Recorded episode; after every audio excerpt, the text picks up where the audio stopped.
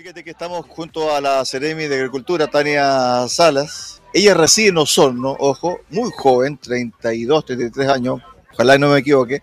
Y está acá, y, ¿sabe qué?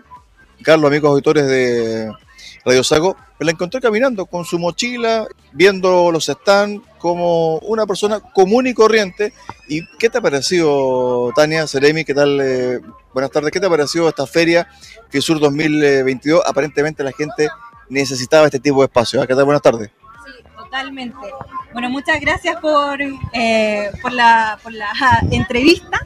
Eh, y justamente, bueno, hemos estado desde temprano el día de hoy, eh, estuvimos acompañando al ministro de Agricultura, que vino a acompañar también esta inauguración de la Sago Fisur, ya que consideramos que es un evento de relevancia nacional. Y, y claro, como bien decía, el día está muy lleno y, pucha que, que, uno se viene a, recargar de energía viendo familias juntas, juventud, eh, disfrutando también de todo lo que ofrece el agro, los animales, también hay varios puestos de cervecería, eh, que también tienen mucha conexión con nuestro ministerio. El SAC es quien fiscaliza los alcoholes, así que eh, también es una de nuestras materias cercanas, hay hartos emprendimientos, harta comida, así que, y bueno, para qué decir de los animales. Eh, que además cumplen una labor fundamental en nuestra región.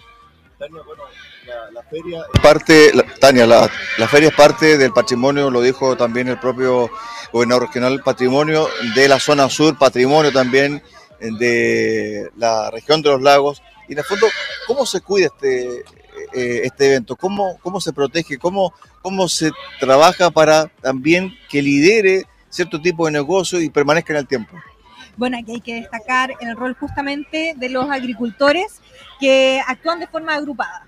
Eh, hoy día estamos en distintos gremios, los distintos agricultores, eh, y en la SAGO, una de estas eh, asociaciones gremiales que ha levantado con fuerte este tipo de eventos, y bueno, los felicito, los felicito aquí y siempre cada vez que puedo lo recalco, ya que la labor que hacen, más allá de lo gremial, el levantar este tipo de eventos, el unir a la agricultura, el también eh, esperar de que hayan cambios. Hemos estado también en conversaciones justamente para poder hacer cambios, eh, por ejemplo, en el PAPCO o en distintas eh, normativas que algunas veces van haciendo que algunos requerimientos sean una piedra de tope. Lo que queremos es que a la región le vaya bien.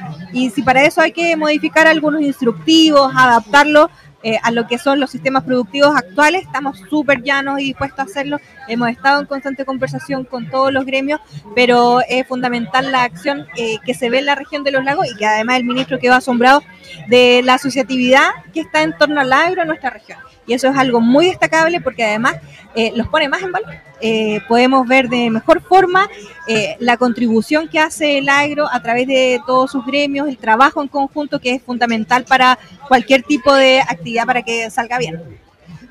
Una de las cosas, Tania, que también es un desafío actualmente tiene que ver con la capacitación de jóvenes, especialmente del rubro agrícola y silvo-agropecuario.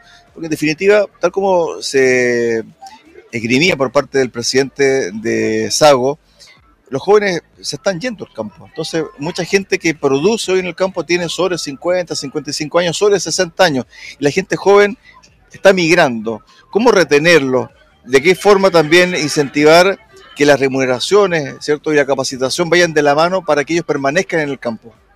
Bueno, es un desafío bastante grande porque es un, un problema multifactorial.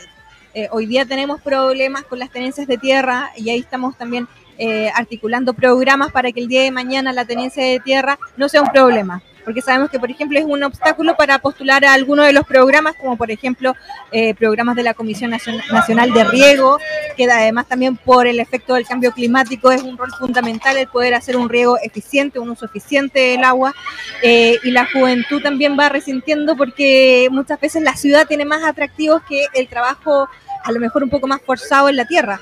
Eh, y es uno de los ejes que hemos estado trabajando, intentar reimpulsar el agro hacia la juventud y ahí probablemente se vengan modificaciones en lo que es el mediano plazo, eh, en la ley de ENDAP, por ejemplo, para favorecer también para que los jóvenes se queden en la tierra. Eh, estamos pensando también hacer capacitaciones, cursos ligados también como a una escuela de, eh, de, aprendizaje agrícola que pueda ir quedando en la juventud más allá de la tremenda labor que hacen los liceos técnicos en nuestra región. Además también tiene que ver con la remuneración y, tengo entendido que la remuneración ha ido aumentando especialmente para algunas faenas agrícolas donde también se ha producido eh, una salida, una fuga de trabajadores, pero eso ha hecho de que ese trabajo en particular aumente su remuneración porque no hay gente. Exacto. No, y también las condiciones laborales han mejorado. Eh, algo que he estado conversando de cerca con todos los eh, agricultores que, que eh, generan eh, fuentes de trabajo, ellos también han estado muy preocupados por mejorar las condiciones laborales, justamente también para atraer de mejor forma eh, a los operarios y gente que trabaja en el agro, que son una parte fundamental para que sacar bien la tarea. Estamos con Tania Salas, CDM de Agricultura, conversando acá en el recinto Sago en FISUR 2022. Hay otro tema, y con esto cerramos, Tania, sé que estás con el tiempo muy corto, pero hay un tema que preocupa especialmente por el tema de la temporada estival, que son los incendios forestales y también la sequía. Ha llovido mucho, pero todavía hay un leve déficit, pero estamos mejor que otras temporadas. ¿Cómo se viene esta temporada en términos de resguardo sobre incendios forestales y también sobre las zonas donde frecuentemente tienen carencia de agua potable en el verano, Tania, acá en la región de los lagos? Bueno, justamente los incendios forestales ha sido un, problema ya, desde ya. Eh, llevamos cerca de 35 incendios forestales en la región, cuando en años anteriores el promedio son 8. Así que tenemos un número muy elevado eh, y ahí llamamos obviamente a el cuidado de la gente también en nuestros entornos naturales. Sabemos que el 90% de los incendios se producen por factores humanos.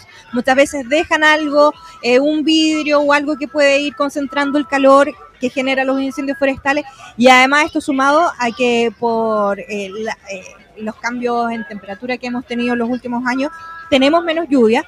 Para esta primavera llevamos el 50% de las lluvias que necesitamos como primavera. Así que vamos bien, nos queda tiempo eh, lo, lo, ideal para, para la ganadería. Sí, pero que llueva después de la fisura. Sí, de todas maneras. lo que necesitamos es que llueva cada 10 días, más o menos, para, para tener un, eh, una buena pradera en buenas condiciones. Y eh, lo que estamos viendo por los sistemas agrometeorológicos es que además vamos a tener varias altas temperaturas. Las, las altas temperaturas van a ser sobre lo normal y van a ser frecuentes. Eh, eso también eh, pone en peligro lo que, lo que hablábamos recién, que es el aumento de los incendios, así que estamos ahí haciendo un llamado fuerte. Las quemas autorizadas son solo hasta el 30 de noviembre, luego de eso no son autorizadas, están prohibidas y ahí llamar también a la población a hacer todas las denuncias. Tania, eh, por ejemplo, hoy día tenemos un cielo nuboso y hay mucha humedad. ¿Se van a repetir días así en el verano, no? Sí, probablemente. Y además en primavera es altamente frecuente esta, esta sensación de alta humedad, lo que se dice un, día abochornado, justamente por eso, porque estamos con eh, precipitaciones aún y las temperaturas eh, rodeando desde los 12 grados en adelante. Así que son, temperaturas que eh, no, no, no, hacen que toda la humedad se vaya, ¿cierto? Va quedando concentrada la humedad pero hoy día lo que estamos viendo es que queda el 50% de las precipitaciones pendientes para lo que es primavera y tenemos varios picos de altas temperaturas. Último, se nos queda en el tintero el tema de la escasez hídrica, especialmente en algunos puntos de la región de los lagos donde eh, puede que llueva, puede que no, pero igual necesitan eh, distribución de agua potable. ¿Eso cómo está ya encaminado? ¿Ya hay un plan para este verano?